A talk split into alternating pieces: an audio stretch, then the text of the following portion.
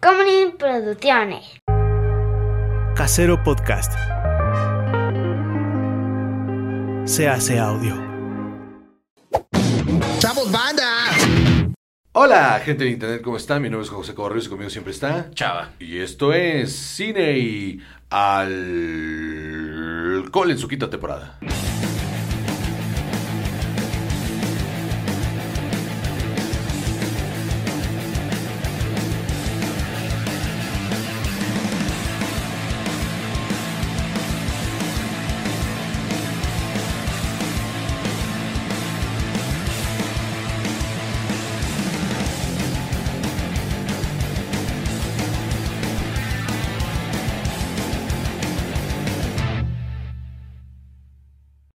Así es, feliz año nuevo. Feliz año nuevo. Nos tomamos un mes. ¿Por qué? Porque se puede. Porque se hacía falta también. Sí, también hace falta como estar eh, Y organizar otras cosas para que este año pudiera correr. Perfecto. suave, silky smooth. Ojalá que sí. Ojalá, ojalá, ojalá. O- ojalá y se sí. viene un año interesante. ¿no? Eso sin duda. O sea, para bien o para mal, se viene interesante. Exactamente. No, pero bueno. Este, ¿cómo estás? Bien. Bien. Bien, bien. eh, cansado de las vacaciones. este, ¿Cansa- ¿Cansado de vacacionar? ah, eh, no, no, no es Sí. lo mismo. Sí, sí. No es lo mismo, no No, estoy cansado de vacacionar. Estoy cansado por las vacaciones. Estás cansado por las vacaciones. Ah, necesito que se acaben las vacaciones para poder descansar de ellas. Muy bien, me parece perfecto. Yo, este, yo fíjate que estoy cansado porque anoche, este, eh, se me hizo fácil. Se me hizo fa- ya sabes, ya sabes cómo soy. Se me hizo fácil y de repente cuando volteé a ver por la ventana ya estaba clareando, ¿no? Claro que sí. Entonces dije, no, pues yo ya me tengo que dormir. Tengo que llevar, tengo que, tengo un hijo en unas horas que atender. Y este, me dormí y fui y lo atendí después. Y luego ya me desentendí de él, ¿no? Lo aventé con sus parientes. Para eso son los parientes. Este, oja, fíjate que, bueno, entonces, este, ay, ay, ay, un, Saludos a todos los parientes. a todos. Un este mm, también un saludo a usted que nos está viendo y nos está escuchando desde la comodidad de su oficina. ¿Qué se sintió tra- entrar a trabajar el 2 de enero? Qué putada, ¿no? Qué horrible. Absolutamente qué horrible. Ese es el, o sea, em, el capitalismo voraz y espantoso, que yo no, o sea, yo no entiendo la banda que defiende el capitalismo y luego, o sea, dice, bueno, o sea, es parte de mi idiosincrasia tenerme que parar el 2 de enero para ir a la oficina, ¿no? O sea, para producirle capital a otro cabrón, mientras el cabrón que es dueño de esa empresa probablemente esté metiéndose todas las drogas del mundo en una playa exótica, ¿no? Pues para eso tenías una empresa, ¿no? O sea, sí, no, claro, o sea, vaya, yo creo que la única manera... La, o sea, la ¿Los única- culpas? No, la única manera decente de defender el capitalismo y con quien no discutiría sobre eso, o sea, sería, y porque tienen todos los argumentos del mundo, sería a, a los, a los monstruos del capital, ¿no? O sea, o sea, vaya, si tuviera que, si tuviera esta conversación con Ricardo Salinas Pliego, le diría, o sea, chingas a tu madre, porque tú eres todo lo culero que representa justamente el capitalismo, pero entiendo por qué lo vas a defender hasta la muerte, o sea... O sea, no, no entiendo a, a Joaquín, que trabaja de 9 a 6 este, en un cubículo de 2x2, eh, que está pagando un coche a 10 años, este, que cuando lo termine de pagar va a costar, va a valer la mitad. ¿No? Este, Sí, es cierto. que empezó a pagar un departamento y que lo que le va a heredar a sus hijos es la deuda del departamento. Em, un departamento de 40 metros cuadrados en la Doctores. Y, y que le está costando toda su vida. Y, y de los 20 mil, porque gana bien. De los 20 mil pesos que se mete al mes, 15 ya los tiene comprometidos mes con mes. Y 5 mil son para vivir. Pero nos están convirtiendo en Venezuela, dice. es, es absurdo, ¿no? O sea, Un poco así. eh, Vaya, eh, otra vez, es el sistema en el que vivimos, porque siempre hay un pendejo, ¿no? Ay, sí, sí, es tan anticapitalista, ¿por qué tienes un iPhone?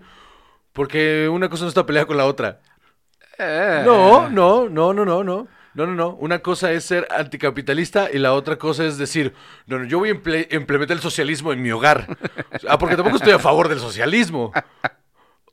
O sea, porque en teoría, en ni en teoría ni en la práctica funciona tampoco. No.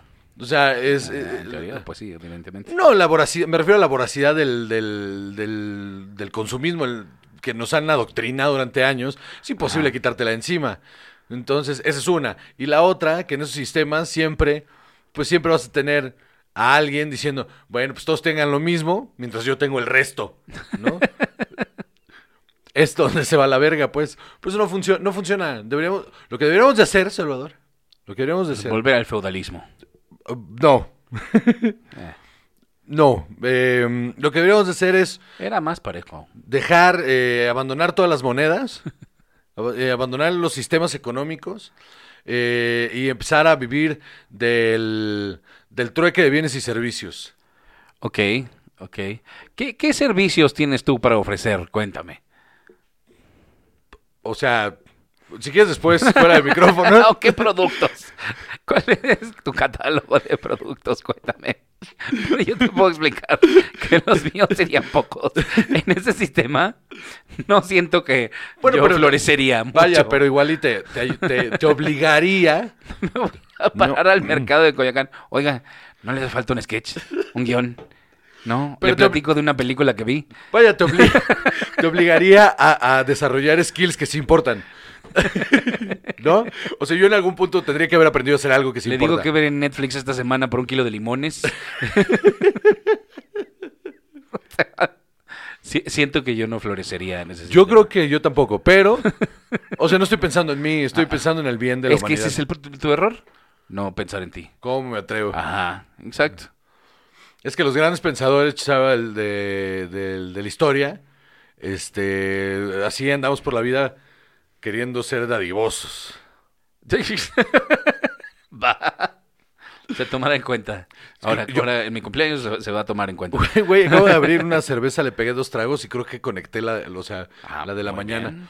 O sea, hace 10 horas que no tomo. ¿Eh? Dios Ya, mío. Oye, por cierto, eh, yo no, yo no sé tú, pero yo cumplo- yo hice, cumplí a rajatabla, El Guadalupe sin, Reyes. sin ningún, ajá, sin, sin brincarme un solo día, el Guadalupe Reyes. No, hombre, yo no. Es más, hasta me seguí al día post Reyes. Aquí está. y a como vamos, este es el siguiente, o sea, A saber si llegas a la Candelaria. yo creo que o sí. te mueres. sí, llega el 14 de febrero. Guadalupe, amo, Guadalupe. padrino, y te vas a caer muerto. Voy a ser del Guadalupe, Guadalupe. Voy a ser. El G-Square. Dios mío, es un superhombre. Pero es que, ¿cómo sigue vivo? No sabemos, es un misterio de la ciencia. ¿Sabes qué? Acepto. O no es un misterio Verte de la hacer ciencia. eso. ¿Sabes qué? ¿Sabes qué? No creo que sea un misterio de la ciencia. Sería un, o sea, vaya, ahorita sí es un misterio porque no me hago análisis hace seis años, ¿no? Entonces, pues sí es un misterio para la ciencia saber cómo está mi hígado y esas cosas, ¿no? Sí, yo, o sea, mira, yo creo que si tú te propones esto, Ajá. ¿has visto como la gente que de repente así, ah, yo voy a cruzar el canal, así, inglés, nadando, y los va acompañando en una lanchita? Nosotros te acompañamos en la lanchita. Ahí vamos Def y yo, nos turnamos, hacemos este eh, guardias, es- primero toma uno contigo, luego el otro, traemos gente de fuera que to- tome contigo mientras nosotros descansamos, eh, y tú sigue. Te Yo, apoyamos. Yo creo que cuando uno tiene una meta en la vida, ponemos vasitos de agua en la banqueta para que vayas tomando. como el culero que en el Maratón de México... Los tiró todos. Deja tú que los tiró todos. Ya ves que los pan ponían en la, ma- el- pues en la madrugada antes de arrancar. Entonces el hijo de puta salió de una peda y empezó a llenar vas con Bacardí, güey. ¿En serio? Sí, entonces la gente en redes sociales está bien indignada. De, ah, ¿cómo se atreven? Y yo, o sea, yo no estoy indignado.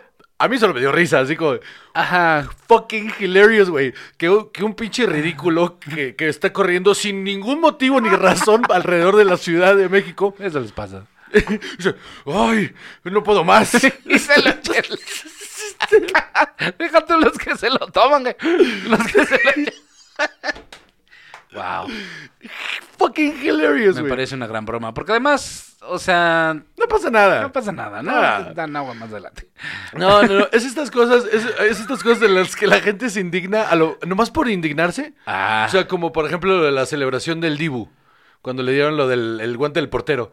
O sea, pues Pinche mal gusto y qué Pues, hueva de ah. cabrón. Pero qué hueva de cabrón desde antes, ¿no? Pero, ajá, o sea, esta mamá, porque No. leí un chingo así que ponía, ah, eh, lo pudiste haber tenido un mundial perfecto, eh, pero ese, ese gesto, eh, eres un, eh, ¿cómo era? Eh, eh, sobre todo de periodistas deportivos, ¿no? Que la palabra periodista les queda bien grande de repente.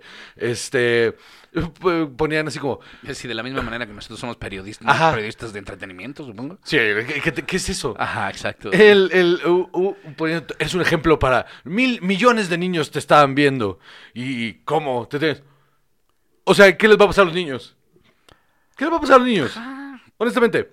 Yo estoy absolutamente de acuerdo en que fue de súper mal gusto, pero no, ni me sorprende, ni tampoco, o sea, es la ceremonia de premiación del mundial, ¿no? No nos hagamos así como que, ah, Dios mío, este evento tan solemne. Ah, pero aparte le hacen como, ah, como si estuvieran, ah, ajá, como si fuera, eh, no sé, el, el cambio de presidente, ¿no? O sea, es como, no, es, es- es un evento de, ¿por, qué se les olvida que es un evento mal deportivo? antes, entonces me da súper igual, te digo, no me... A mí me dio risa. Cuando hizo eso, dice, me, me mama que sabe que hay cámaras apuntándolo, que hay billones de personas, billones, no millones, Sí, billones sí, de personas viendo eso, y que el güey haya decidido hacerle así, y que luego cuando le preguntaron, oye, ¿qué pedo con eso? Dijo, ah, pues es que cuando me dieron el premio, la, lo, en el estadio, la, los fans franceses me empezaron a buchar, entonces dice, tómenla, y dije, a huevo, yo hubiera hecho lo mismo.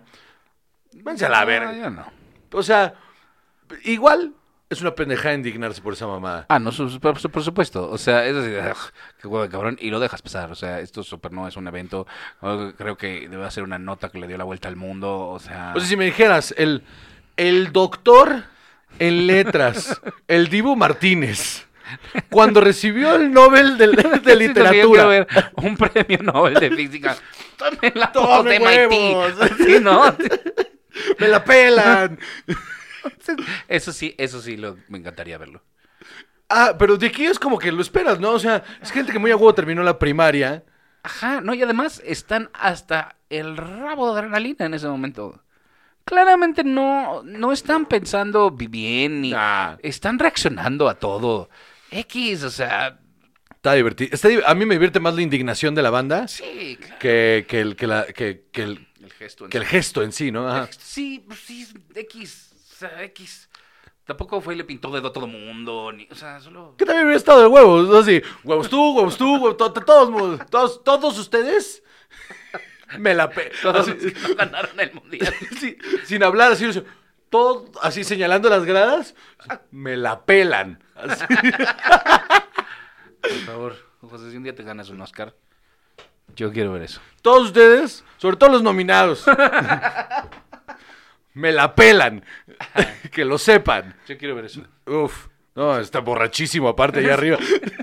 No habría manera en la que estaría sobrio en ese evento. Yo absolutamente quisiera ver eso. Si día te ganas un Oscar, por favor, quiero aquí que prometas que es exactamente eso lo que vas a hacer. Estaría de huevos. Absolutamente. Estaría de huevos. Quiero que señales a Tiberio Cuarón. Ah, no- Este es por ti. Y Estaba- luego, y los demás me la pelan. Estaba por ti, Tiberio. Y los demás, sobre todo tú y a punto Iñárritu. Sobre todo tú, me la super pelan a la verga. Y en español para que me entiendas, culero. Dios mío. Bueno, Entonces, Por cierto, hablamos de... no, de Bardo no. No, ¿ya lo viste? No. Ah, bueno, pues vela esta semana. Sí, la voy a ver ya. To- ya es que ya sé. Pero es que no la quiero ver, la voy a ver. Pero es que sí vale la pena. Ya sé, pero no la quiero ver. es que no es eso. o sea, no estás entendiendo el conflicto real aquí. un tema de principio. Sí, hay un, hay un- ajá, hay un pedo de principios. ¿Qué tal si me gusta, güey? Se, Necios. desmo- se desmorona toda mi, toda mi, mi, Ajá. mi personalidad, güey. Sí, sí, exacto. Tu cosmovisión en la que Iñárritu es un pendejo. Se desbarata por completo. Sobrevaluado. Ajá. Y no quiero eso. No quiero eso. Porque ¿qué vas a hacer? He ¿Qué creado una- sigue? La religión, José. años, años y años creando una persona alrededor de esto, como para que con una película me vengan a deshacer Te, todo. te diría que estás equivocado, pero yo también. Hay cosas que me niego simplemente a, a ver y ya. Sí, sí, Que no y se así me da mi maldita gana verlas como... Y, la- y la voy a ver, ajá, la voy a ver. Como Full Metal, Full Metal Alchemist. No va a pasar, amigos. No va a pasar. No hay manera. Y acabo de pagar el Crunchyroll. Digo, acabo de abrir el Crunchyroll. Y, y los voy a hacer que se indignen. ¿Saben para qué los abrí? Para ver Dragon Ball Super. Qué vergüenza. En los 15 días de prueba no voy a ver otra cosa que no sea Dragon Ball Super. Todo el día. Y cuando la termine, voy a cancelar Crunchyroll. Ni siquiera voy a explorar. No voy a, no voy a ver My Hero Academy. No, no voy a ver nada. Dragon Ball Super. Porque no lo he visto. Yo justamente he estado viendo Demon Slayer y está bien chida. Ya que avance un poco más, pues llevo como tres episodios, eh, como, como cinco yo creo. Eh, ya que avance más, eh, te cuento. Muy bien. Entonces, de hoy, hoy, hoy, ¿de qué vamos a hablar? No, no, no, no, no. Uy, casi ahí, casi me agarras ahí porque estaba yo leyendo, fíjate. No, el día de hoy vamos a hablar de nuestras redes sociales. Casi te enredas tú solo. En Instagram, arroba Juan Joseco y arroba. Chavajo, Dios mío, cuatro años. pero la cuenta tiene menos. Ah, tres. Es cierto. en Twitter, arroba Juan Joseco y arroba. Juchava. Y en Facebook, la página de Cine Alcohol, donde no ponemos nada. Pero ahí está el grupo de los 140, donde andan ching y ching. Ya, ¿cuándo van a subir mi contenido gratis premium? Ahí este, ahí ya, ya está, ya llegó, pendejo. Ya está aquí. Perdón, pendeje. Aquí están. Aquí, ya llegaron tus borrachos favoritos. ¿Cómo explicas eso a alguien? No, no, no. Lo que a mí me gusta, lo- mi entretenimiento favorito es ver a dos señores borrachos neceando sobre películas de Marvel. Y cuando les pides que vean otra cosa, no quieren. Y Se acti- enojan. activamente me mandan a la verga. O sea, oiga, estaría bueno que hablan de esto. No, perro. ¿Cómo ves que no? Y si no te gusta, vete a ver a este a otro podcast de cine, no sé, eh, Nada Fil- que ver. Filmsteria. Este, ¿existe ese Filmsteria? Sí. A, a ese. Vete a ver ese. A ver si ellos están borrachos diciendo pendejadas sin hablar de cine, 25 minutos. Exacto. Ellos a lo mejor dicen pendejadas sin estar borrachos. ¿Cuál es su excusa? Ahora que no sé y no estoy haciendo acusaciones, ¿eh? Pero, ¿cuál es su excusa? ¿Cuál es la excusa? Ajá, ¿cuál es la excusa de todos los demás podcasts donde están sobrios? y dicen puras Dicen, mamadas. dicen de puras mamadas. Piénsenlo, amigos. Exacto. Piensen Algo que pensar, amigos. algo que pensar, amigues. Muy bien, este. Muy bien, entonces ahora Ay, sí. Dios ¿Cuál es el primer tema del día de hoy? Eh, no, estamos tomando. Ahí vamos, pues es que ya la tenía en la mano. Estaba yo muy contento, fíjate. Fui al Seven. Eh, Qué gran historia. exacto. Me encanta. Todos empiezan. Como todas las mejores anécdotas. Fui al Seven. Y dije, tenemos que empezar el año diferente. Y quería yo una botellita de sidra o algo así, pero Te mamaste. el vino espumoso estaba pinche, o sea, no, no me antojó absolutamente nada. Una vida de la de ladrón de, de manzanas que está No, buena. Que siempre quiero que se llame ladrón de bicicletas, esa porquería.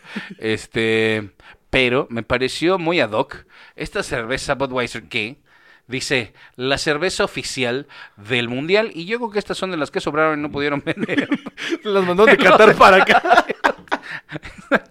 Hay buques enteros de esos que transportan petróleo, buques llenos de cerveza, eh, navegando por todo el de tanques mundo. de amoníaco, tanques- son tanques de Budweiser, así que van remolcando hasta acá. Así de, ay no, este, se está vaciando en el Golfo de México. El Caribe en llamas.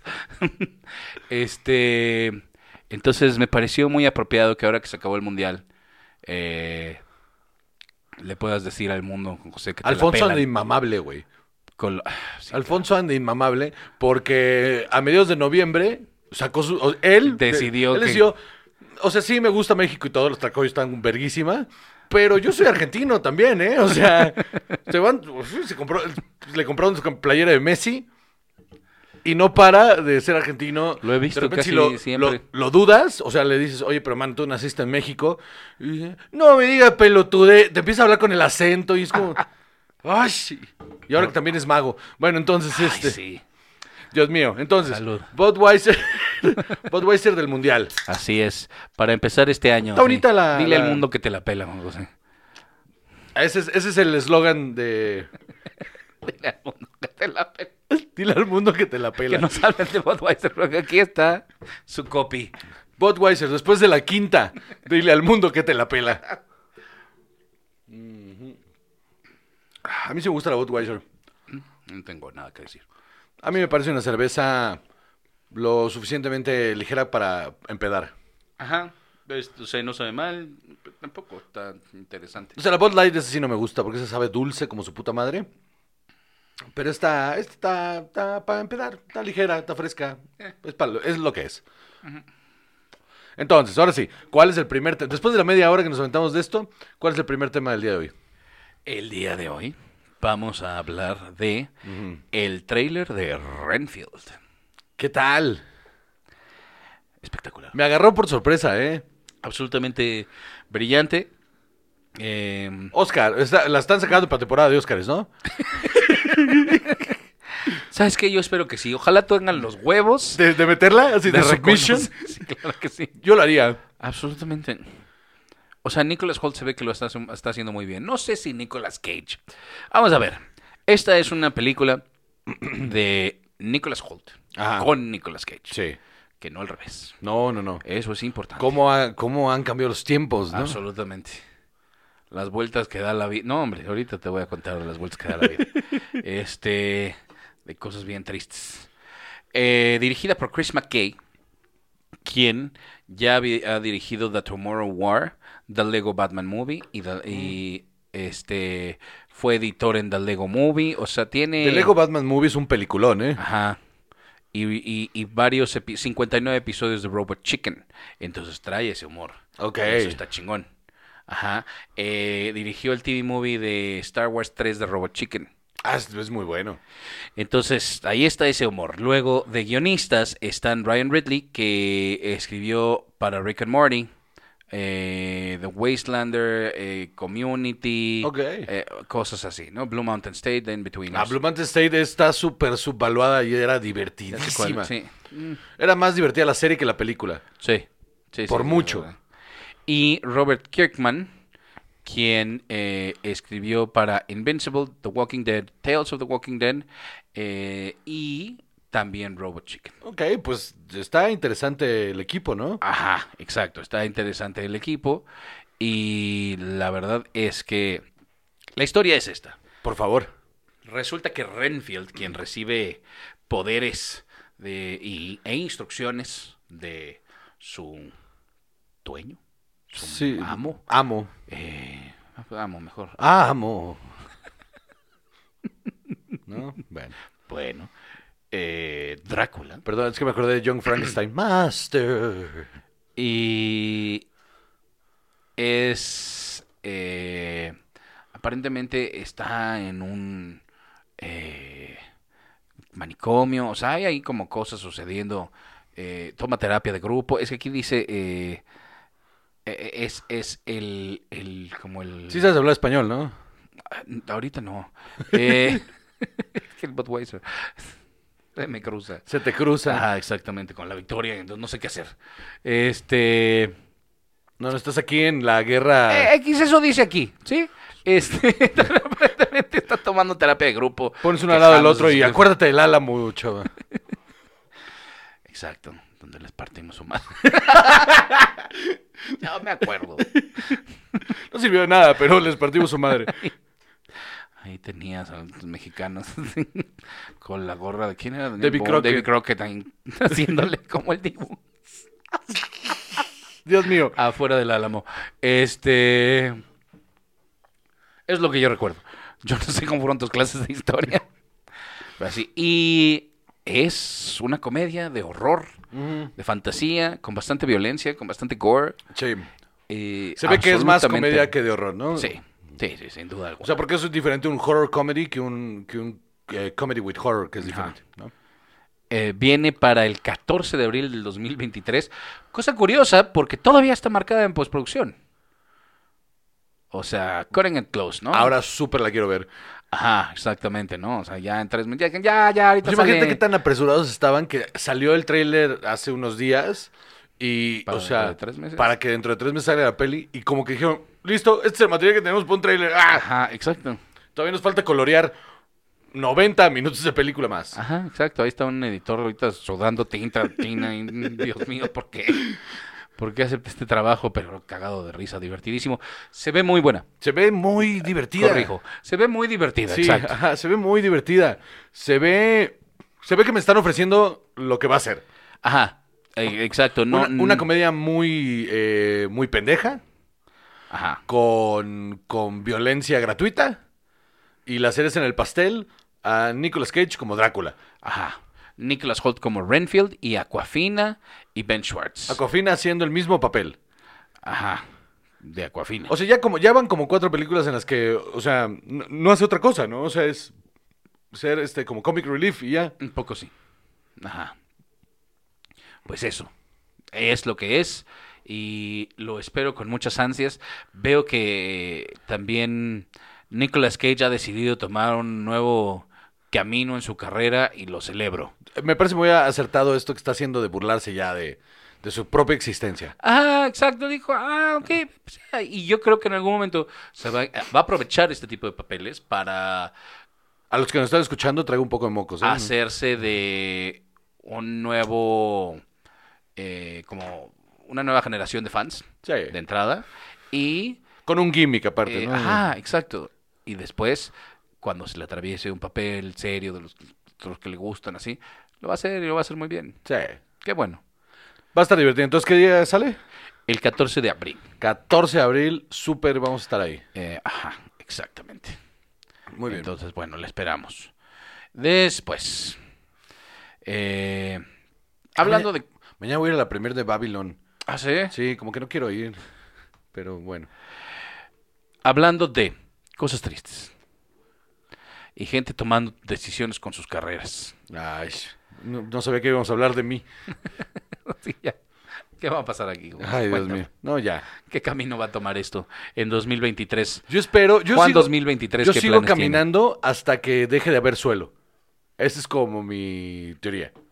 O sea, yo, yo voy caminando, pero ojalá. Ya estoy pensando que ojalá ya se acabe el suelo. Ajá.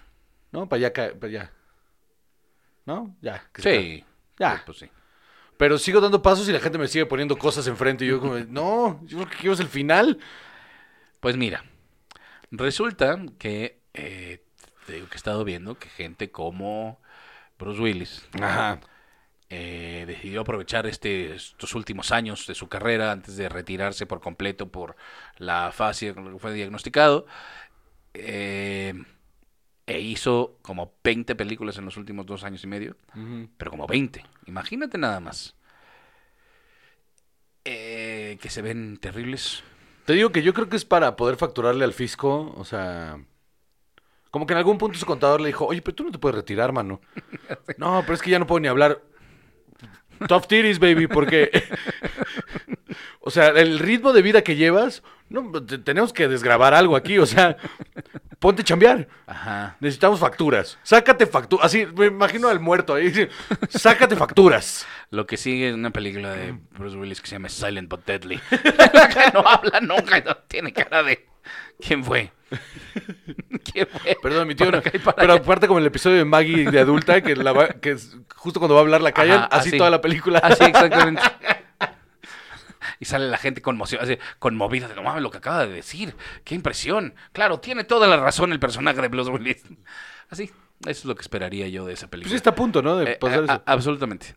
Entonces, después vamos a, te digo, te voy a convencer de un pequeño este, idea que tengo ahí, pero, pero, mientras tanto, otro de esa época, Ujú. Silvestre Stallone, Rose. ¿Qué tal esa serie, eh? Tulsa King, en Paramount. Cuando vi el trailer, cuando vi el trailer pensé que pensé que era una peli. Yo también, y no se veía mal. No. O sea, comparado con porquerías que hemos visto. Claro. Y te digo, comparado con lo que está haciendo Bruce Willis.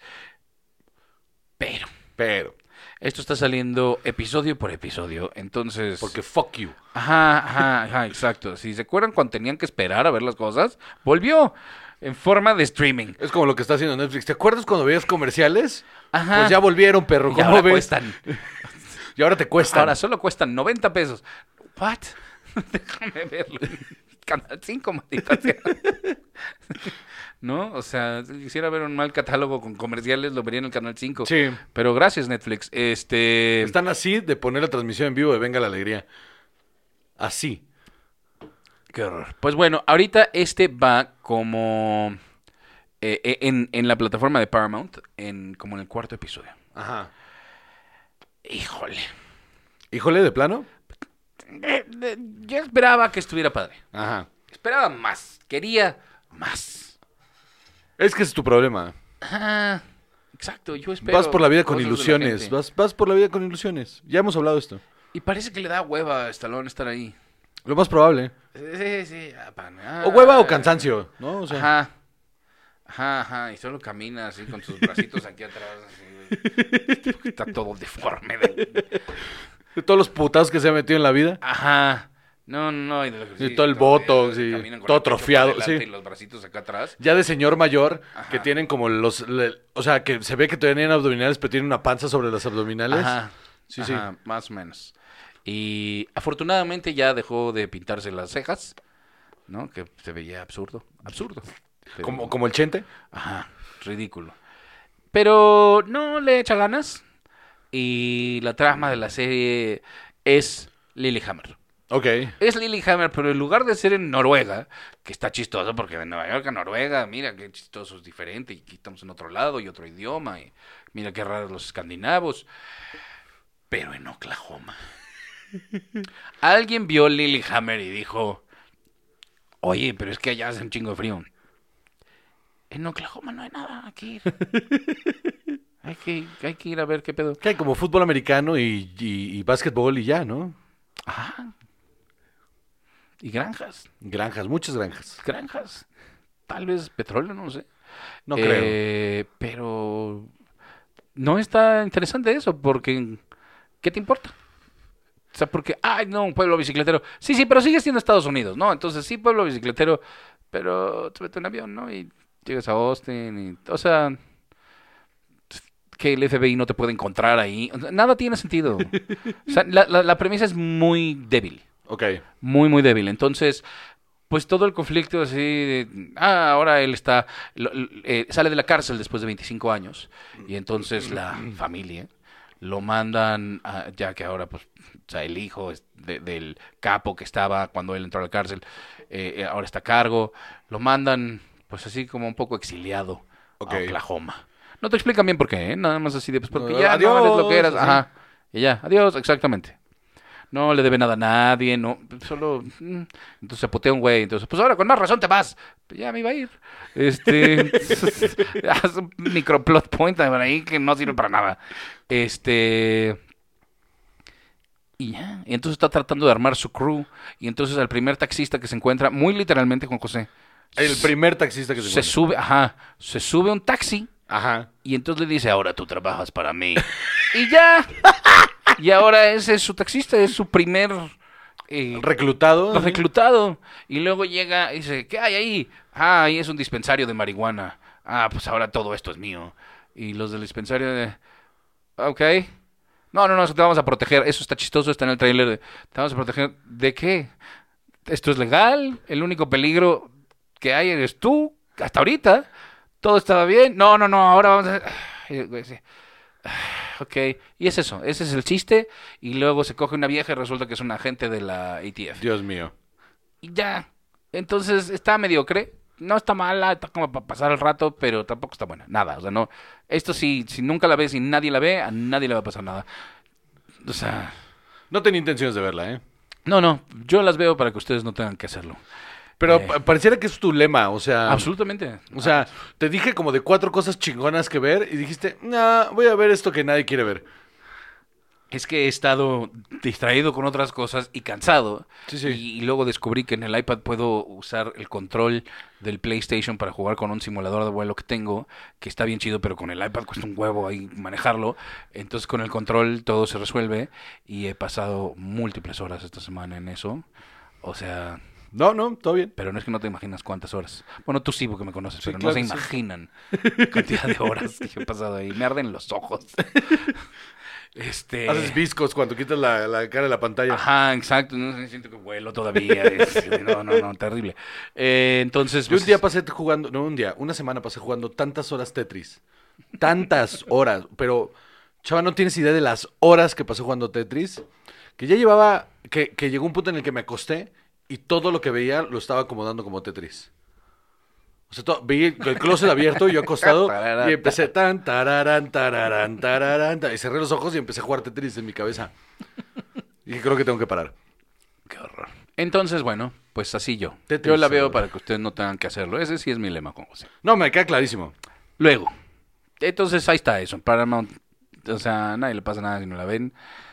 Pero igual, si nada más quieren valer madre, eso se puede ver. Ok. Eh, también, en ese mismo tenor, The Recruit en Netflix, que salió ahora el 16 de diciembre. No se me antoja nada. Eh, y, y- y es correcta esa ase- aseveración. Eh, te voy a explicar. Por favor. Lo más importante que yo te puedo decir de esta serie es que si hubiera salido Es en que el le año hicieron así. 2005, eh, hubiera sido un putazo. Sea, pero un exitazo en serio. Todo el mundo la hubiera visto. Ok. Ahorita no es nada. No tiene nada nuevo, nada interesante, nada que no hayas visto 30 veces. Esta, esta serie llegó 20 años tarde. Ok. O sea, de verdad, en el 2000, y se siente así además. Se siente como una serie buena del 2000, como, como le hubiera partido la madre a Psych, le hubiera partido la madre a Burn Notice, le hubiera partido la madre a todas esas porque está más chistosa, más divertida, tiene buen ritmo. Pero no es nada, o sea, no... No te aporta ofrecen- nada. No, no, no, no, me aventé toda la temporada y de verdad solo tengo flashazos así porque no hay nada memorable. Ok. El actor, lo mira, es tan X que lo acababa yo de ver en otra película y me tardé como tres episodios. Y mira que yo soy muy bueno para esas cosas, los identifico en chinga. Como tres episodios adentro dije, pero yo, ¿dónde vi a esta persona? Y, y lo acababa de ver el día anterior. Y es tan X, este no Centineo, este, que salió en, te digo, eh, en Black Adam. Lo acabo de ver dos días antes en Black Adam. Que por cierto, híjole. Dios mío, Black Adam. Dios mío, Black Adam, qué hueva. Este, entonces, así de mediocre es todo. Todo es, nada es memorable. No tiene una cosa que valga la pena recordar. Y solo está divertida, así como de si quieren ver algo que no les va a requerir ningún esfuerzo, que puedes poner mientras trapeas, así, es, esta es tu telenovela. O sea, es una telenovela que vale la pena. Ok. Como telenovela. O Sí. sea, ya. Sí, sí, sí. Pero no, No es nada. Y por último, eh, Reboot. Eso yo también la empecé a ver. Reboot de Hulu. De, creada por Steven Levitan. Esperaba yo bastante Yo también, más. yo también. Un reparto interesante con Keegan Michael Key, con Johnny Knoxville, Kellen Worthy, Judy Greer, eh, Paul Reiser. O sea, está nutrido en general. Y Eliza Coop. Se siente súper vieja, ¿no? Ajá. Se siente, o sea, yo sé que se querían burlar del sitcom haciendo un sitcom sobre un sitcom, pero no en, el, en, el, en el proceso de hacer eso, se les olvidó que estaban burlando Ajá. y hicieron un sitcom. Sí. ¿Sabes qué me Como, mo- recordó como Omar mucho? de Mo- Mother Family y esas cosas. Como que quiso ser entre Modern Family y Arrested Development y no fue ninguna de las dos. No, no, no. Porque le falta lo edgy y quirky de Arrested Development y no tiene nada de lo entrañable de Modern Family. Sí. Eso es exactamente lo que yo sentí. Eh, curiosamente, Keegan Michael Key, yo creo que es el peor de todos. Sí, es- no, no. Está en otro tono. El peor actor de todos es el chavito que le está haciendo, el chavito que le hace de, de- de- Pero él está en tono con los demás. Keegan Michael Key está en otra Bueno. nota siempre. Siempre, siempre. Él está en el mismo tono de los sketches de Key and Peele. Siempre. Eh, el otro sí, sí, sí, es de tachafa, pero su personaje está... El, yo creo que lo que está mal ahí es el personaje. Porque es demasiado y porque es ese personaje de sitcom de lo que tú estás diciendo. Sí. De se les olvidó que esto era una crítica. Entonces, no tiene otra dimensión. No. Solo es eso. No, no, está bien raro. Ajá. Eh, No, y, y la propuesta, a ver, los primeros 10 minutos son lo suficientemente interesante por- para decir, ok, lo voy a ver. Porque cuando, o sea, cuando arranca con la sala de juntas y, y empieza con eso, dije, ok, esto, esto es una vuelta interesante. Ajá. Y luego no lo, y luego no desarrollan, o sea, solo, solo, todo pasa bien rápido para llegar al, al, al que la están haciendo. No, y a- chiste tras chiste tras chiste de, ay, mira, esta nueva generación, ay, mira, estos son viejos y estos son jóvenes. Y el plot twist del final del, del, del piloto está bien básico. Ajá, exacto. Eh, lo que sí te puedo decir es que el último episodio de esta temporada está bueno.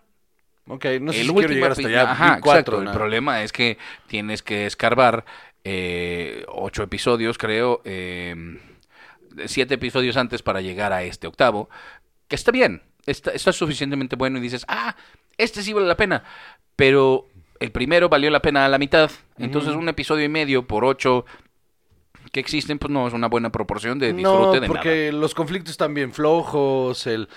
O sea, todo es muy conflicto de sitcom.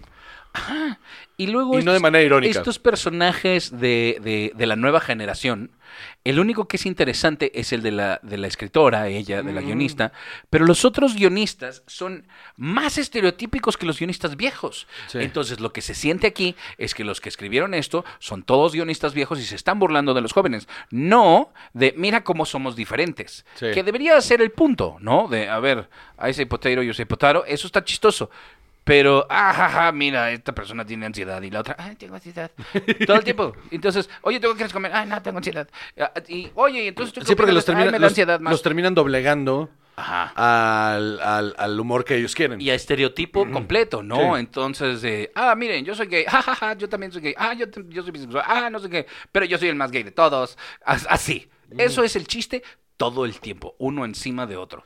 Ah, está bien cansado y la verdad, eso me, me, A mí me desilusionó, yo esperaba muchísimo más. absolutamente, lo que me sorprendió fue Johnny Knoxville, Knoxville, eh, resulta que sí puede actuar. Sí, no lo sé mal. Bastante, bastante bien, tiene, o sea, él tiene capas, su personaje está mejor escrito, tiene capas y, y está bien decente. Es el único interesante, es el único Sí. que sí, o sea, sí tiene un, un plot a desarrollar, sobre todo lo, lo del trauma a la madre. O sea, como Ajá. que todo ese pedo es lo interesante, pero no lo suficientemente interesante para que digas, ok, lo voy a seguir viendo.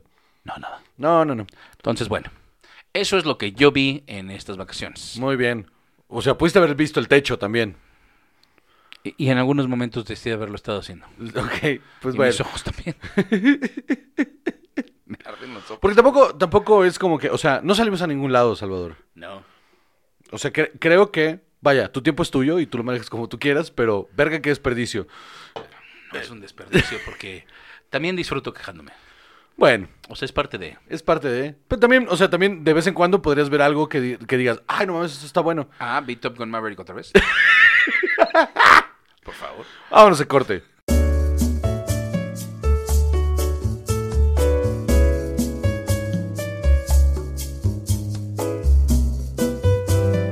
Bueno, entonces ya volvimos. ¿Qué? ¿Qué onda? ¿Qué hubo? ¿Se va a hacer o no se va a hacer la carnita asada? Que sea. Que voy por ahorita por unos pollejos y prendemos el carbón o qué? Y llego al show con las manos llenas de hollín, tengo show hoy. Es cierto. Yo con las manos ahí llenas de hollín. O sea, pedo voy a llegar. Este. Harás bien. Sí, me voy a subir nomás a decir. A ver, ¿de qué quieren hablar? Cuéntenme, díganme un tema y yo les cuento un chiste a alguien más de ese tema. ¿Quién ya vio Habla- Avatar? Que me la cuente. Sí, vamos a hacer esta cosa que hace este eh, gente con especiales como Sofía, que este vamos a contar chistes de otra gente. Entonces es- es- vamos a contar chistes de otra gente. Entonces dime un El de tema. viaje a España. Eh, estaría bien verga contar el viaje a España, güey. Aparte sí me lo sé entero. Dura como media hora. Eh, ya está, ya. No, pero creo que va a ser 15 nada más. Eh, pues se los dejo para la próxima semana. ¡Nos vemos! A la mitad. Hoy vamos a aterrizar en barajas. O sea, óyeme, no, cabrón. Yo ya les conté. Son 52, no chingues. Pinche avión no cabe ahí. Y luego ya me explicaron, ¿no? Que así se llama el aeropuerto de Madrid, barajas. Yo, ay, uno de pendejo, ¿verdad? Pues uno sale. Bueno, es entero. Entero. ¿No? Y entonces se su- sube un taxi. Aparte lo voy a contar en, en- en segunda persona. ¿Por qué no te vas a ti? No, no, no, no, porque no lo hago mío. Yo no me chingo chistes. Entonces sube Polo Polo a un taxi. Tienen que se- Ahí tiene que se sube Polo Polo a un taxi, ¿no? Ahí está. Y le dice este. Te reto que empieces tu próximo especial. Ahí tienen que se sube Polo Polo un taxi. Y le, y le pide un, eh, le dice al, al- al taxista, oye, ¿no me regala un, no me regala un cigarro?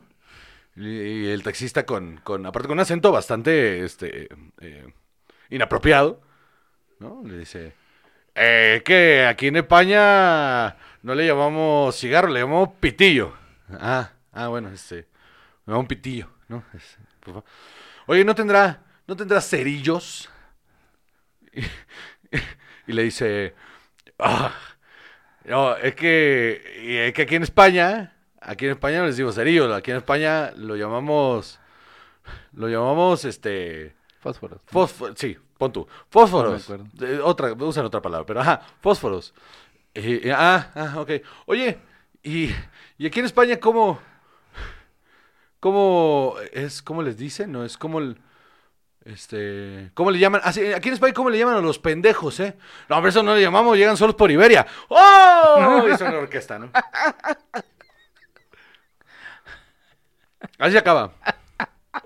Así se acaba una rutina de media hora. de Ay, claro que sí. Llegan solos por Iberia. Ya no hacen comediantes así. Ya no, bendito sea Dios, mano. Bendito sea Dios, exacto. O sea, aunque hay unos que están diciendo, a mí me va mucho el dinero, mano. Y yo voy a regresar esta, a esta cosa. Ajá. Voy a poner una peluca. Y chingue su madre. Muy bien, entonces, ahora yo les voy a contar las cosas que yo vi. Por favor. Este, ¿cuál es la primera? La primera. Es que hay un orden, hay un orden. ah, White Lotus. Gua- la segunda temporada de White Lotus. Así es. Mamita querida, qué cosa más impresionante. O sea, si la primera temporada de White Lotus es fantástica, esta, es, esta raya casi en la perfección. Tiene dos cositas ahí que, que hacen que no sea perfecta. Eh, una de ellas es una de las actrices italianas, eh, que nomás no está en tono, que es la, una de las recepcionistas, como que nunca engancha con el tono. Este la- es la recepcionista que se quiere ligar la, como la gerente del hotel. Como que no, no sale lo suficiente como para que te incomode, pero los momentos que sale sí te saca. Entonces eso no está chido. Y la otra cosa que no me gustó es que eh, hay el plot point más importante. Eh, mm, está demasiado en tu cara. Entonces como que la sorpresa la pierdes. Bueno, al menos yo la perdí como la mitad de la serie. Pero siguió siendo súper interesante y el desenlace está brillante. Y hay, y, hay, y hay una de las historias, que es la, la de Aubrey Plaza y el marido y, y la otra pareja, que no mames, no tiene madre lo bueno que está. O sea, es, es, es un pedo, es una exploración a la psique del, de cómo funciona la cosa de la confianza en pareja y cómo se desmorona por un lado y cómo se construye por el otro. Pero está, está impre- impresionantemente bien escrita. O sea, Mike White está, está en otro planeta. Ábrele recio. Es que no quería que me explotara.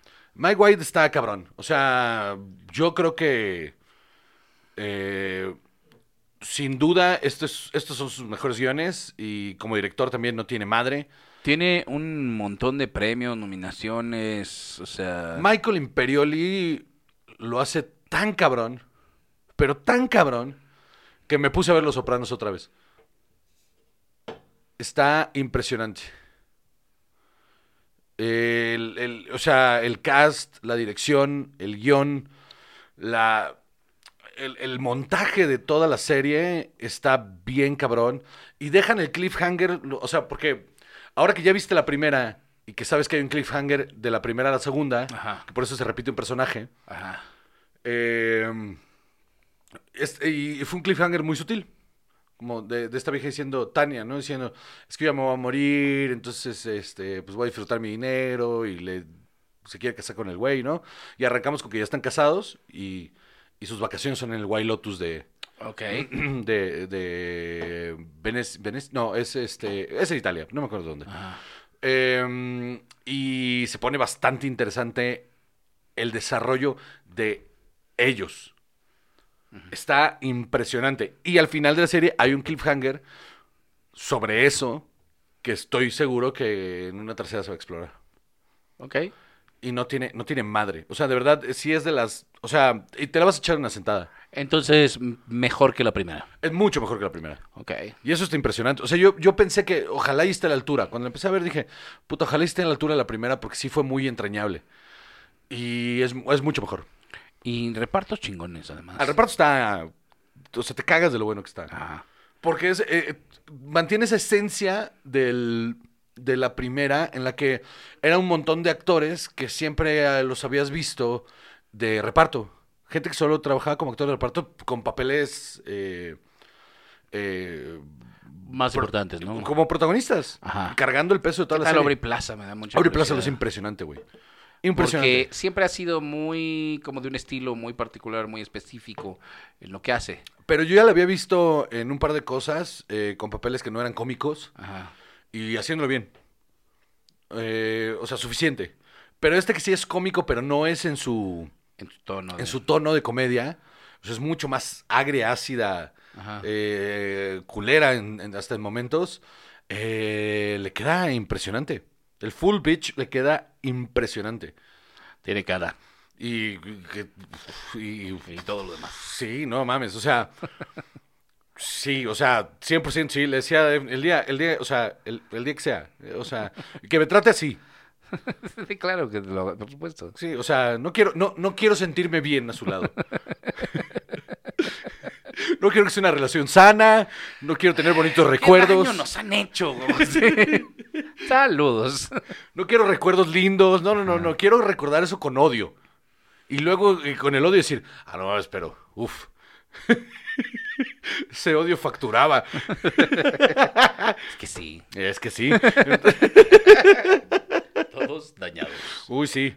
El punto es que es una gran serie. Si no la han visto, neta, neta, neta, tómense, tómense el tiempo. Tómense el tiempo de verla. Porque vale la pena, aparte, no solo.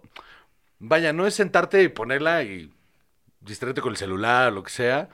Eh, hay que ponerle atención a todo porque es, está tan llena de detalles que hay momentitos donde te revelan cosas, pero de manera tan sutil que cuando llegas al final dices, ah, es que es que esto ya me lo habían dicho, todo esto conecta.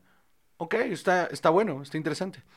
Muchas cosas muy sutiles que te las dejan como a la imaginación, pero que sab- o sea, te las dejan para que tú digas, no, no lo hizo, pero sabes que lo hizo y entonces está, está fuerte. Ok. Vale muchísimo la pena. Eh, hay- ahora sí, cuando ya empieza a ver, vete la segunda temporada. Ya, ya, ya. Es que voy a empezar a alternar una semana sí y una no. A ver cómo te va. Te va de esquizofrenia.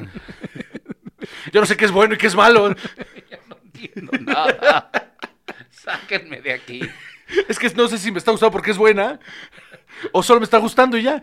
Es que te digo, no, no, no, no, no, me súper obsesioné con lo peor que he visto en como cinco años. Ahorita lo vemos. Eh, muy bien. Entonces, eso es White Lotus. White Lotus, vayan a verla. Super HBO. sí, HBO. Muy bien. Eh, ese está desde el 30 de octubre. Pero es que sí sacaron una semanal. Ah, ok. Sí, sí. Entonces se acabó cuando nosotros empezamos, o sea, ya estábamos de vacaciones y ahí se acabó. Sí, es cierto. Luego, Ámsterdam. Amsterdam, no confundir con la serie de HBO Amsterdam, este, eh, una serie White este, mexicana. Ah, sí. Sí, sí, la típica serie de que viven en la Condesa y, y ajá, ajá. Es que todo el mundo vive en la Condesa. Es, todo el mundo vive en la apar- Al parecer, todo el mundo que vive en la... Aparte, todo el mundo que vive en la Condesa, este, tiene un trabajo eh, Creativo. creativo. Por supuesto. Viven en un departamento enorme, que yo no sé cómo están pagando. Porque con 40 mil pesos mensuales no se puede, ya nos dejaron ya nos claro. dejaron bien claro. O sea, tienen que vender su coche y la verga. Entonces, este... eh, y, y, y en- y bueno, el, el punto es que esa serie no. Ajá. No es eso. Es la nueva película de uno de mis directores favoritos. Sin lugar a duda, me parece que ese güey tiene un estilo tan marcado y tan bien hecho que, que puedes... Lo, lo puedes sentir cada vez que ves una película de él, que es David O. Russell. Ajá. Eh, esta, es una, esta es la primera película que siento que es grande de él. O sea, o sea, todas las demás son como muy contenidas, ¿no? Son como Sí. pocos personajes, eh, historias Eh, en, en settings muy común y corrientes. Esta sucede después de la Primera Guerra Mundial. Esta sucede después de la Primera Guerra Mundial. Eh, son dos soldados, bueno, uno es médico, eh, médico militar, y el otro es un soldado eh, durante la Primera Guerra Mundial, y este médico se hace cargo de su, de su escuadrón, ¿no? Ajá. Eh, y conocen a una, a una mujer del jet set gringo también en, en, en Italia, y escapan con ella a Ámsterdam. Es como parte del plot. Eh, eh, pero eso te lo muestran en el pasado durante la guerra.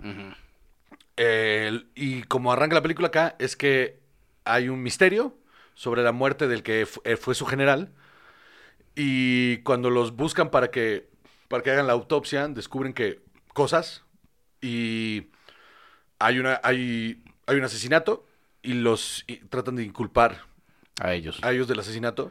Y es todo el cómo se descubren un, un este, una, eh, ¿cómo se llama? Una, una conspiración bastante chingona. Pero la película tiene este tono muy de diálogos de David Russell, ya ves que son como, como si no se como si todo fueran como reflexiones y no, y no realmente conversaciones. Ajá. Como si cada uno estuviera pensando en voz alta, ra- pero en chinga y este y muy chistoso, como muy irónico todo. Verguísima. Y el, el cast está impresionante, las actuaciones no tienen madre, la dirección está brutal. Cuando llegas al clímax de la película, yo estaba al filo de la silla así de, es que no puedo creer lo bonita y bien hecha que está.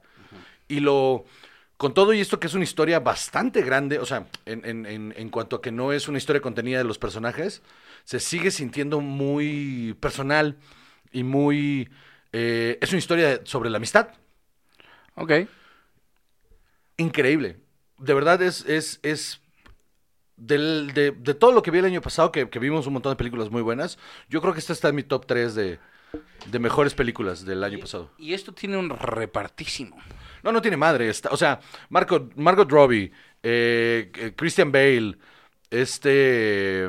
Ay, ¿cómo se llama el otro? Eh, Eh, eh, John David Washington. Don- John David Washington, este... ¿Cómo se llama? Es que estoy viendo. eh, Alessandro Nibola, Anya Taylor-Joy, Matías Schoenertz, Chris Rock, Michael Shannon, Taylor Swift, Mike Myers, Tim- Timothy Olyphant, Zoe Saldaña, Rami Malek, eh, Robert De Niro. Está... El personaje de, de este... Es enorme. De, Ma- de Mike Myers y con este Michael Shannon, que son como... Son como pareja... eh, eh, no sentimental, son, son, Ajá. son una pareja Un de... dúo. Son un dúo de... Según ellos, son este de la sociedad de Birdwatchers. Ajá. Verga, qué chistoso lo hacen. Michael Shannon lo hace cabrón. Cabrón. Que Michael Shannon merece más en la vida. Sí, mucho más. Es un actorazo y no, y no le dan. No, no le dan papeles protagónicos por la cara esa dura que tiene. Porque está raro. Sí, pero se merece millones de protagónicos. Es Sí. increíblemente bueno. Y la película, yo creo que el peor actor de todos es Chris Rock. O sea, sí, parece. Pero también. Taylor Swift. Pero lo, lo- fíjate, no, no lo hace mal. No hace nada mal. Pero tampoco sale tanto. O sea, Mm. pero los momentos que sale Chris, Chris Rock, o sea, es tan buen director David O. Russell que lo que hizo fue contenerlo en emociones que él sabe dar. Entonces él solo da los diálogos que en, en- en Chris Rock, para que no te saque de- del- del resto de la película. Entonces está, está lo suficientemente bien llevado. Pero no es, no es buen actor. Y la, la película es brillante, güey. Es, es- yo creo que, te, te lo juro que es- está en mi top 3 de mejores películas del año pasado. Ok, va. Impresionantemente buena. Está en Star Plus. Si no la han visto, vayan a ver. Está increíblemente buena. Pero no, no, o sea, no, no, no tengo más palabras que increíblemente buena. Ok. Eh, pasamos a lo que sí. Por favor. Muy bien. Glass Onion, a Knives Out Mystery. Yo aquí tengo cosas que decir. Dínoslas, es- para eso estamos aquí. Ese es todo el punto. ¿Te acuerdas de lo interesante, divertida, eh, enredada y, y- y chistosa, pero emocionante que fue Knives Out? Sí. Bueno, pues quítale todo eso. haz, haz- hazla más simplona, Ajá. más absurda y más ridícula. Ponla en Netflix y es Glass Onion. Ok. No está mala, no es mala. Solo se siente como un paso para atrás. O sea, se siente, lo puse en Twitter un día, es- se siente como la versión para Netflix de Knives Out. O sea que le quisieron, la quisieron hacer más sencilla, Dumb para que down, le gustara ajá. a más gente, Sí. para que... Para que pegaran el algoritmo. Ajá. Y, y no entiendo ahí qué pasó con Ryan Johnson. O sea, porque pues ya tienes una fórmula, tienes una, tienes un personajes, eh, pu- puedes hacerte de personajes interesantes y lo que hizo fue una caricatura de personajes interesantes. Ok. Entonces, eh, lo que el, lo que todo lo misterioso y, y chingón del, del personaje de este eh, eh, James Bond, este, Daniel Craig. de Daniel Craig, acá se les olvidó. Entonces es como una caricatura de ese personaje. Solo es más ridículo y es, o sea, se siente como la pantera rosa. Y de repente es como, o sea, entiendo que sea un gran detective y entiendo que resuelva las cosas bien cabrón, pero esto, esto ya está, ya esto es tonto. Y entonces te lo ponen en la cara, el, el misterio, y cuando se resuelve, te dicen aparte que te lo pusieron en la cara. Fue a propósito. Ajá. Entonces se siente desleal. Ok. Otra vez, está divertida, está bien actuada, tiene, tiene buenos momentos, pero está lejísimos de Knives Out. Lejísimos. Y entonces tú esto se lo achacas por completo a que Netflix metió la mano. Netflix siempre o, mete la o- mano. o que Ryan Johnson nomás no le salió la segunda vez. No, yo creo que Ryan Johnson llegó con un gran guion y una gran película. Y Netflix, como siempre, mete la mano. Y le dijeron, quítala aquí, ponla acá, porque acuérdate que esto es Netflix. Entonces, eh, la misma gente que ve La Reina del Sur va a ver tiene esta que madre. ver esto. Ajá, y, y engancharse. Y no les gusta sentirse tontos. Ajá, no los haga sentir tontos. O sea, es el tipo de misterio que tiene la casa de papel. Que es como. Gancho tras gancho tras gancho tras gancho, pero en realidad no son sorpresas. Y no, porque- y no es nada. Ajá. Eh, y entonces lo hicieron aquí, pero de manera irónica. De- Deberíamos todos acostumbrarnos a que no pasa nada si te sientes tonto, no pasa nada si no entiendes. De hecho, ¿no? es, de hecho es, es- eso, es la, eso es lo chingón de la vida, ¿no? o sea, sí, hay, hay aprender. cosas que no vas a entender. Ajá. Pues le echas ganitas y ya, y que no pasa nada si te esfuerzas. Estás viendo, no lo entiendes, gracias a Dios tienes un botón de pausa Ajá. y volteas con alguien. O si lo estás viendo solo, le regresas y volteas con alguien y dices, a ver, a ver, a ver. a ver. Entonces, ¿este güey quién era? Ah, No, pues este es tal. ¿Y por qué entonces? ¿Por qué esto y lo otro? Ok, ok, va, va, va, va. Vamos. Ajá. Prefiero eso mil o veces. sea, hay, hay, hay todo este principio de, de la renuencia a la fricción, ¿no? El miedo a la fricción eh, de todo lo que de, de todo lo que hacemos ahora, ¿no? Entonces cualquier cosa que cuesta un poquito más de trabajo, entonces no lo vas a hacer, ¿no? Por ejemplo, esta onda de eh, de, de- de decir me llega todo este spam a mi correo, ¿no? Cada vez que me inscribo a algo, eh, que, que- que compro una cosa en un servicio nuevo, lo que sea, me llegan más y más y más correos. Pero no los dejas de hacer porque la hueva de abrir el correo, ir a picarle donde dice de suscribirse o, o cancelar esta suscripción. Yo una vez al mes e hago eso. Yo también, pero la verdad es que eso funciona bajo el principio de que la mayoría de la gente No lo hacen. no lo va a hacer. Y también, o sea, e- e- este, este mismo principio aplica en que, que no me preguntes, en Suecia, en algún lugar así relativamente avanzado, eh, había muy pocas donaciones de órganos, pero se hacen las encuestas y todo el mundo dice, no, sí, sí, donación de órganos está toda madre, ¿no? A mí no, claro que sí. El problema es que eh, tú para poder ser donador de órganos en la mayoría de los gobiernos, tienes que ir a un lugar o registrarte en algún sitio y, y- y entonces ya tu nueva identificación o lo que sea ya dice que ya eres un donador de órganos. Entonces, en X país... Aquí lo haces en la licencia, ¿no? En Eh, la licencia es, ¿quieres donar sí o no? Y le pones que sí y te chingaste ya. Ajá. Pero eh, en, en la mayoría de los casos tú tienes que decir que sí. Entonces en este país cambian la ley y dicen, todos son donadores de órganos. ¿No quieres? Vienes a la oficina, firmas una cosa que dice, yo no quiero, y no pasa nada. No, no quieres, y a partir de ese momento no lo eres. 100% de donadores de órganos. Por supuesto, por supuesto, porque la gente así... No voy a ir a "Ay, la es- oficina". Ay, qué horror, yo no quiero que cualquiera tenga mi hígado. pero, ah, no tengo tiempo de ir a la oficina, ya, Claro. al ayuntamiento, qué hueva, ¿no? Es Esa fricción, yo creo que la aplicamos mucho también al contenido que vemos y en, en- en muchas, o, o mucha gente lo hace, eh, eh, en muchas de estas cosas, esta plataforma en particular, Netflix, se ha especializado en decir... La desidia, sí, sí. Que no te cueste trabajo, nada, nada. Justo ayer en, en- en- una cena estaba platicando con, con- gente, con un guionista, y, y le dije, ¿te has dado cuenta? O sea, el algoritmo dicta tan cabrón lo que está pasando que de repente tenemos películas que no son nada, pero solo llenan espacios que el algoritmo dice que esto es lo que la gente quiere ver. Entonces de repente tenemos películas como la de la de Day Shift, Ay, qué bárbara. Que no es nada. Nada. No, o sea, Era una, una premisa bastante interesante, que podía Ajá. haber sido muchísimas más cosas. pero los plots y las y los arcos están rellenos de cosas que son lo que el algoritmo le pide.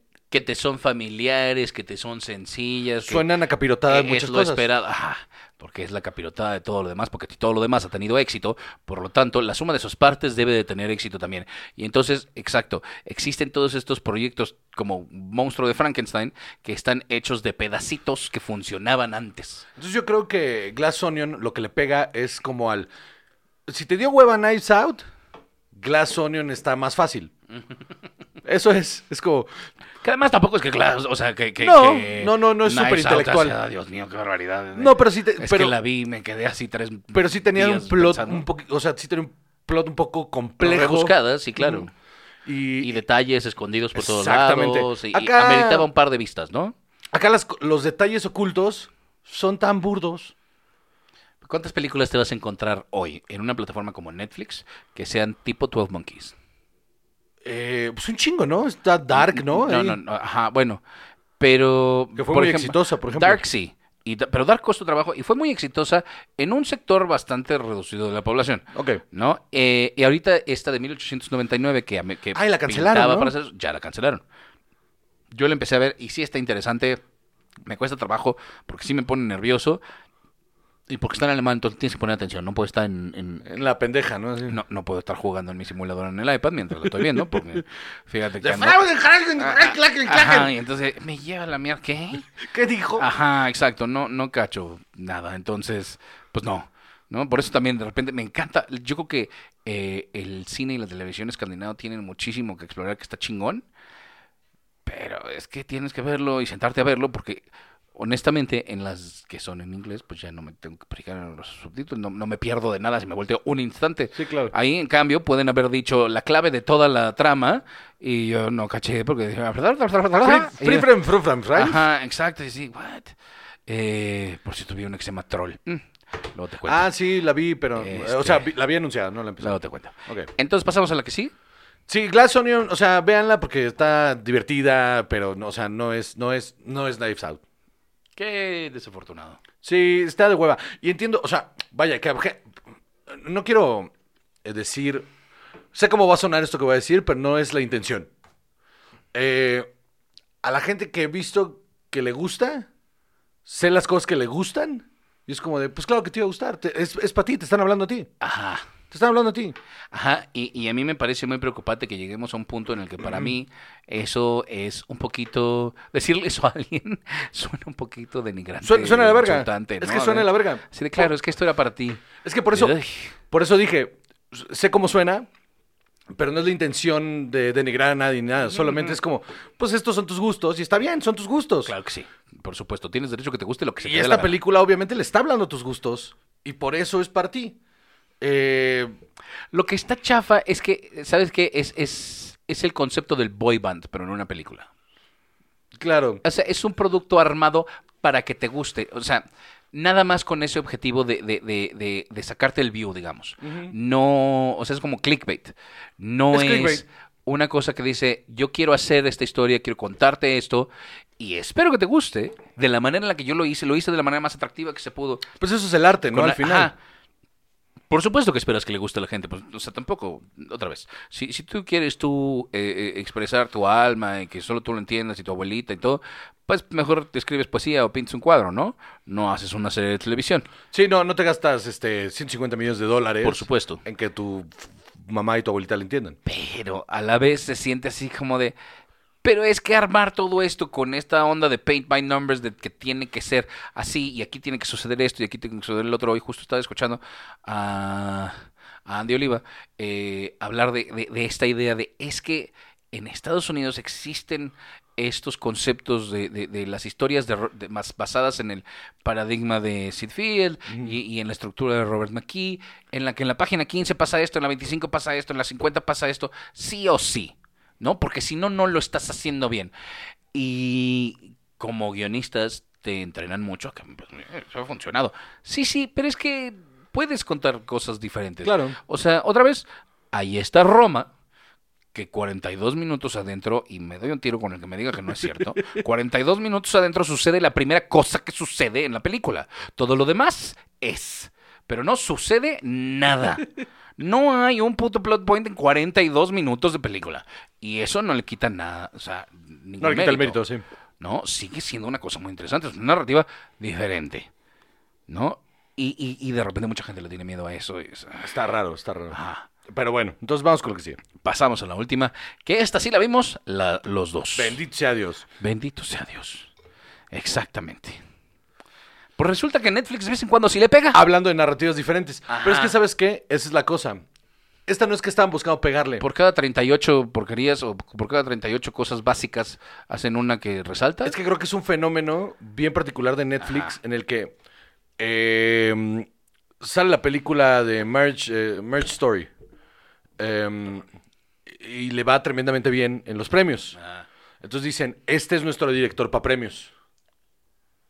Entonces, démosle la libertad creativa, porque ya le compramos la así primera. porque ese sí ya lo hizo bien, ya es demostrado que en su rareza sigue teniendo éxito comercial. Ajá. Eh, mira, ¿sabes qué? Eso es también, va- vamos, a, vamos a ser justos. Eso es lo que hemos dicho cientos de veces sobre la industria en México. Sí. De, ¿Saben qué? Lo que necesitamos es apoyar las porquerías y ver No Manches Frida 24 y medio eh, Para para, que vayan a ver Malvada. para que haya dinero para hacer las cosas que son distintas, que son diferentes y que tienen una propuesta distin- eh, interesante. Vayan a ver Malvada, eh, porque aparte es autoproducción de videocine, no tiene, no tiene estímulo fiscal. Es una comedia romántica como cualquiera, eh, pero el montaje del humor está bien hecho. Eso es muy positivo. Alex lo hace, Alex Fernández lo hace, lo hace tremendamente bien. Lo hace tremendamente, es un, es un gran comic relief. Entonces descarga mucho de cosas que de repente diga, un momento, eso no es. Ah, mira qué cagado. y está bien, está bien montada por ese sentido. El último acto se cae. eh, por malas decisiones de, de postproducción. Pero es una película mexicana que no pretende otra cosa más que vender un boleto. Está bien. Y eso es, eso es positivo. Ajá. Pero por eso, entonces hay que ser justos, ¿no? Porque, o sea, no puede ser que para México sí, pero Netflix no. No, e- e- es, o sea, se entiende. Ujú, ujú. Pero es, o sea, e- en el caso de Netflix, que tiene todas las posibilidades de hacer cualquier cosa. Sí.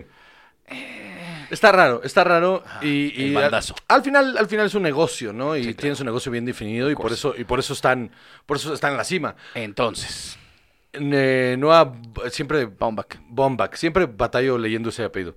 Este, lo hace impresionantemente bien. ¿Cómo se llama la película? White Noise. White Noise. Yo no sabía lo que estaba entrando. O sea, sabía que era una adaptación de una novela, ¿no? Sí. Eh, De Don DeLillo. no sabía lo que estaba entrando. Pensé, y cuando arranca la película, arranca en un tono, y dije, ah, ok, va a ser una comedia quirky. Va a ser una comedia quirky sobre una familia y mira los que interesantes. Y luego entramos al siguiente, al segundo acto, y de repente cambia de tono. Y se Sí. vuelve una película del fin del mundo. Y con, con, con todo lo que implica, ¿no? Una de esas películas. No le tiene miedo a transformarse por completo. Pero no, pero no, no abandona a los personajes y el humor y el tono que manejan.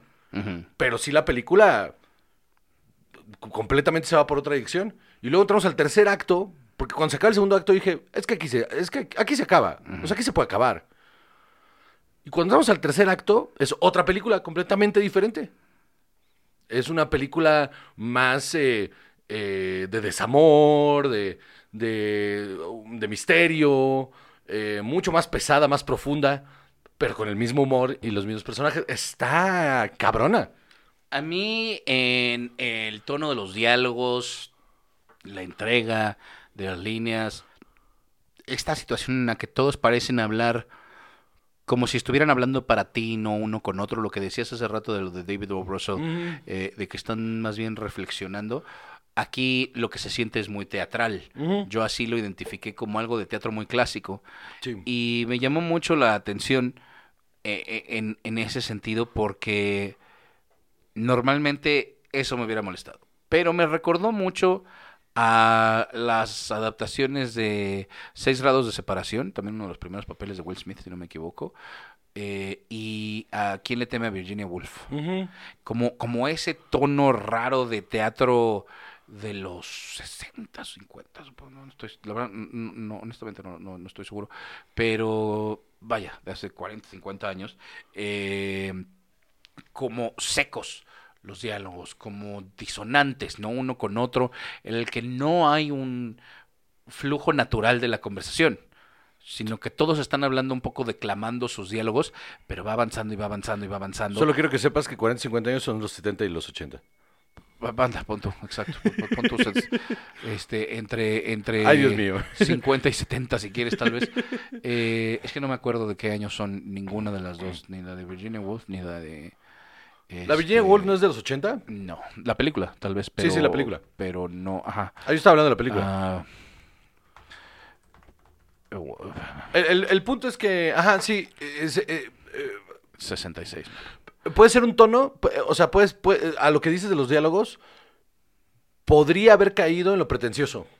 Ajá, exacto. Yo al principio dije, ah, esto va a estar pretencioso, pero no, porque primero que te introducen así todos los personajes y está chistoso y está raro y hay una onda como de Wes Anderson, pero no, pero como mucho más movida sin, ¿sabes qué? Es Wes Anderson sin lo pretencioso. Eh, Es si, es si a Wes Anderson hubiera dirigido un guion de Aaron Sorkin esos primeros cinco minutos. Ajá. Es como, todo visualmente es muy Wes Anderson, los diálogos son muy Wes Anderson, pero se está moviendo como si fuera Aaron A, Sorkin. a mí me gustaba más para decir, fíjate, un guion de Wes Anderson eh, dirigido por Jordan Peele.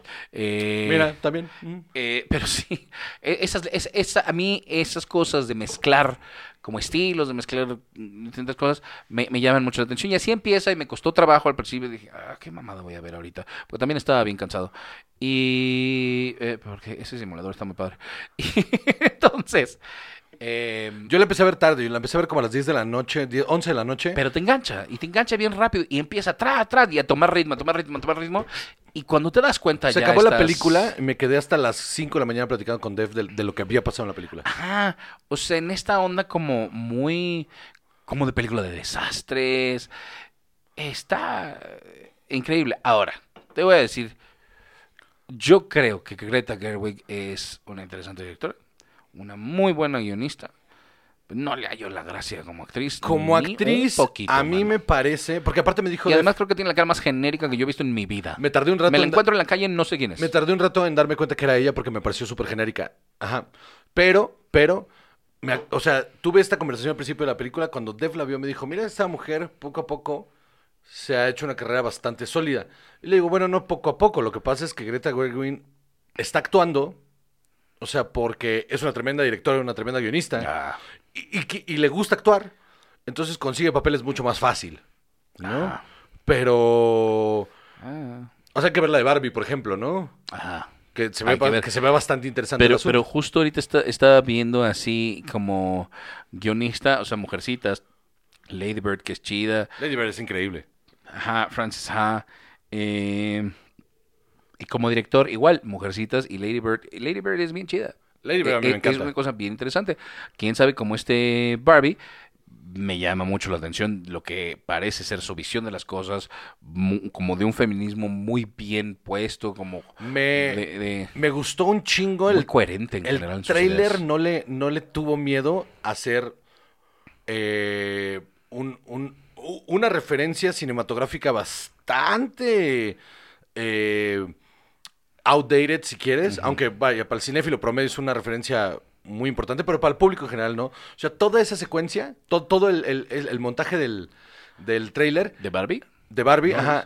el- o- ahorita lo vemos si quieres. Todo el montaje es este, es la escena, es la escena de Odisea del espacio, del monolito y los eh, los, eh, Los simios. los primates, ajá. Los primates, sí, tienes razón. Este es exactamente lo mismo, pero con Barbie. No tiene madre lo bien hecho que está. Y me llama muchísimo la atención. El, el villano es Will Ferrell. O sea, Ajá. Eh, Es, es- porque además, otra vez, está bien chido que haya directores como ella, que decidan saltar en géneros, explorar cosas distintas, porque dudo bastante que tenga la misma tónica que Mujercitas o que Lady Bird. No, nada. O sea, esto va a ser una comedia súper... ¿Sabes qué me da la sí, sensación? nada más. Me da la sensación que va a ser una comedia súper oscura, súper negra, pero con, est- con estos visuales Ajá. eh, eh, neones. y- Como de Mars Attacks, pero, pero eh, para mujeres, o sea, Ah, pero de mujer. Sí, sí, con no, este... no sé si me explico, no sé si eso son espantoso. Pero ¿sabes? espantoso, pero yo sé a lo que te referías. Ya. Este, si usted no, mándele un mensaje. No, You know what I meant. eh, a, a lo que voy es que creo que creo que va a ser una película que justamente tiene un humor- va a tener un humor súper oscuro, súper denso, negro, ácido, pero visualmente va a ser muy neón y las actuaciones van a estar over the top. Ajá. Entonces, como que esa mezcla va a estar brutal. Y con un reparto interesante también. Entonces, Enorme reparto. Otra vez, volviendo a White Noise. Es que, es que te digo, me la encuentro en la calle, no la identifico, ¿eh? Sí. Y, y no... Es, es suficiente. O sea, no creo, no creo que lo haga mal, pero, No. pero al lado de él, Ajá, él lo hace. enorme. Y los hijos también. Sí, los hijos son muy buenos actores. Ajá, Y Don Cheadle, los 10 minutos que sale, lo hace increíble. súper bien. Lo hace increíble, Don Cheadle. Sí, sí, sí, sí. Yo estaba muy impresionado, me gustó muchísimo. Recuerdo que tuvimos muchas discusiones respecto a eh, Marriage Story, mm, cosas que sí, cosas que no, eh, no me gustaron. Esta me encantó. A mí también. Ajá, o sea, de esta sí no tengo eh, como queja, una queja real, te digo. Lo único que me pareció esto suficiente. Me gustó que, me- o sea, me parece muy interesante y creo que hay que ponerle mucha atención a lo que va a hacer de este director. Porque el que tu primera película haya sido un drama, no, no, no, no, no, no, no, no, no, no, no, no, cabrón. Y tu segunda es una comedia así de oscura y con cambios de género. Y las dos son Yo importantes. creo que todo esto es consecuencia de la cantidad de contenido que hay, que no permite que ninguna de estas personas, con los actores es mucho más fácil, ¿no? Ese tra- traslado, pero que guionistas y directores tengan en mente o, la o por lo menos el intento de eh, saltar de un género a otro y hacer cosas distintas, explorar todo lo que se pueda, porque antes tú sabías, ¿no? Y Michael Bay hacía películas, Michael Bay, punto. Siempre. ¿No? O sea, ¿qué, ¿cuántas películas de Michael Bay has visto que dices, "Ah", o sea, de- las más recientes, Claro. ¿no? Que, que te dices, es que esto no me sabe a Michael Bay de antes. Pero antes era, o sea, tú hacías películas de terror y tú hacías películas de acción y tú hacías drama, eh, lo que sea que drama signifique. Pero... Melodrama, ¿no? Sería Ándale, la palabra melodrama. correcta. Pero ahora, o sea, de, de todas estas cosas que hemos estado viendo, como White Lotus, como Amsterdam, tienen esta exploración de género, de estilos, de tonos, y yo creo que eso está súper liberador para todo mundo que se dedica a cualquier cosa creativa, ¿no? Como lo has hablado tú muchas veces de lo de la música, de, y si hago reggaetón, que te valga madres, porque también puedo hacer rap, que también puedo hacer eh, bolero, que Claro. también puedo hacer lo que se me dé la gana, porque es que no soy una cosa nada más, ¿no? Eh, eh, son, son formas de expresión, o más bien estilos de la misma forma de expresión. Yo a veces cuando siento que voy a, que estoy perdiendo la, la fe en, en, en el, en el medio, eh, y digo, ya basta, hasta aquí. O sea, me- eh, voy a seguir en esto de, de observador porque eh, estoy harto, ¿no? Ah, Sale películas como esta, la veo y digo, ay, es que sí, es que sí. Es que sí vale la pena Intentarlo, por seguir. supuesto. Sí, sí vale la pena por seguir. supuesto. Y me, me saca mucho de onda de repente, como, ya estoy en este, de, ya, hasta aquí, Ajá. abandonemos el barco. Sale una película como White Noise y digo, ay, ok, sí, ya, ok, puedo, sí se puede, sí se puede. Y, y ojalá que justo sea, eh, o sea, imagínate nada más, si te puede motivar a ti eh, tras tantos años de carrera, tras haber visto tantas cosas, lo que puede hacer por un adolescente, un, ajá, un, eh, Alguien en la escuela, sí, sí. ajá, a- a- un cineasta incipiente ahí, está súper chido. Sí, es, un, es una chingonería. Ajá. O sea, yo sí siento que a, a lo que le hace falta a las nuevas generaciones es, es, es crecer con un Tarantino, ¿no? Y por Tarantino no me refiero al director, sino como a un, como a un, a un movimiento, Ajá. ¿no? Porque Tarantino generó un movimiento, ¿no? Vaya que sí, porque ¿Cuántos no hubo que quisieron ser Tarantino, no? Y vimos 50 unas películas. que salieron, otras que no. Entonces de repente sí como hace falta un movimiento y creo y que los el, ajá. creo que el movimiento que está surgiendo ahorita ya no está siendo de director, de nombre de director, sino más bien de un de un no hay un estilo definido, nos vamos a ser capirotadas, Todos pero podemos- bien. Ajá, pero o sea, bien hechos. Ajá, o sea, vamos a jugar a conciencia con géneros, estilo, eh, formato. O sea, juguemos con todas las herramientas porque no nos queda otra cosa. Hay tanto contenido. Y, y- porque también responde a esta cuestión de pluralidad más concientizada que tiene la sociedad de su propia formación, ¿no? De, o sea, de, de- es que todo el mundo es distinto, ¿no? O sea, y, y ya entendimos todos que todo mundo es distinto. Entonces, pues a cada quien le gustará lo que le guste. Sí, sí, me parece que es, es, es, es una película que vale muchísimo la pena. Si no la han visto, de verdad, denle... ¿qué son dos horas? Eh, dura dos horas 16 minutos. Que valen muchísimo la pena. Absolutamente. Muchísimo la pena. Se sienten las dos horas, ¿eh? Eso, no, no les voy a mentir. Ah, sí, sí, sí. Esto no es para verlo crudo, ni cansado. ni Dos horas 16 minutos y estás dos horas 16 minutos. O sea, no, no se te va en chinga. Ajá. Porque te comes las dos horas con 16 Todo importa en la Pero lo haces con gusto. Sí, sí, porque todo importa. Entonces estás muy metido en la trama. Sí, sí, por Está supuesto. impresionante. Muy bien. ¿Eso es todo? Sí, señor. Eh, ¿Capítulo número? ¿Episodio número? 201. Estás cabrón. Estás cabrón. Eh, Estás... Me tardé un montón en... Espérame, espérame. pero esto tiene una respuesta. una respuesta fácil. 201. Muy bien, pues arrancamos la quinta temporada de esta mamada. Un saludo al escuadrón 201. Donde quiera que los tengan enterrados. Exactamente. Este. Yo soy Juan José Cobarros y conmigo siempre está. Chava. Y esto fue Cine y Alcohol.